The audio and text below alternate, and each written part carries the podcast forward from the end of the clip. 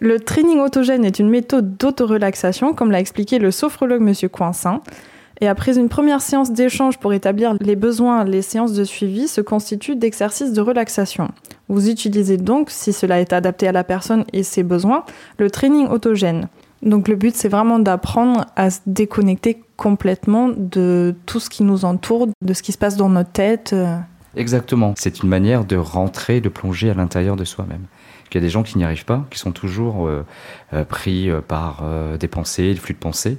Et là, cette méthode va leur permettre hein, de gagner un petit peu en autonomie aussi, c'est ce que j'aime dire aussi à mes, à mes patients ou à mes clients, de gagner en, autonomie, de manière à ce qu'elles puissent refaire cette méthode de manière autonome à la maison. Si j'ai bien compris, il existe deux cycles dans ce training autogène. Est-ce que vous pouvez nous expliquer ce que sont ces deux cycles? Oui, alors le premier cycle, c'est le cycle, ce qu'on appelle le cycle inférieur, qui va euh, entraîner en fait de la relaxation pure. Et le deuxième cycle, le cycle supérieur, lui va plus euh, s'intégrer dans un suivi psychanalytique ou psychanal... psychanalyse, psychanalytique ou psychologique, où la personne va euh, utiliser la visualisation mentale. Voilà. L'autre, la première, c'est plus du psychocorporel. Et l'autre, en fait, le cycle supérieur, c'est plus en fait du mental avec la visualisation mentale. Et c'est pour ça en sophrologie, la sophro, c'est une méthode psycho-corporelle qui va essayer de retrouver, ben, qui va tenter d'aider la personne à retrouver un équilibre entre le corps et l'esprit.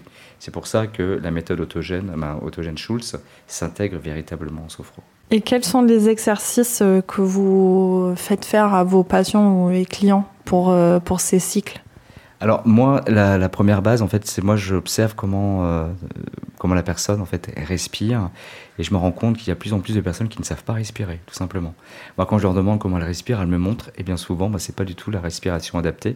Donc, on sait que la respiration a des effets vraiment positifs sur le bien-être, sur la concentration, sur euh, sur la détente. Donc, on commence par ça, et euh, la méthode autogène, c'est vraiment basé sur la respiration, et puis, comme je vous disais tout à l'heure, sur la visualisation mentale. Donc, vous avez dit aussi que le training autogène se rapproche de l'auto-hypnose, mais ce n'est pas tout à fait la même chose. Quelle est donc la différence entre les deux? Alors, euh, moi, en tant que praticien en hypnose ericksonienne, euh, je pratique de temps en temps cette, euh, cette méthode, mais je ne la considère pas comme de l'hypnose, puisque moi, l'hypnose que je pratique, c'est l'hypnose dissociante, c'est-à-dire qu'on va dissocier le conscient de l'inconscient. Et là, on demande à la personne, dans le training autogène, de rester consciente, entre guillemets, de ce qu'elle ressent, le corps, l'esprit. Et en, en hypnose, ça peut effectivement s'inscrire dans, l'hypnose puisqu'on fait une petite induction, mais on ne va pas aussi profondément. Et quelles sont les autres méthodes qui existent pour le training autogène? Vous avez parlé de la respiration. Qu'est-ce qu'il y a d'autre que vous observez et que vous travaillez avec les clients? Alors, dans la, façon de, mener euh, cette méthode, on va demander à la personne de faire venir des sensations. C'est pour ça que la sensation du corps est très très importante. Par exemple, la sensation de lourdeur, sensation de chaleur, aussi être à l'écoute en fait de ce qui se passe à l'intérieur de soi, en l'occurrence avec les battements du cœur.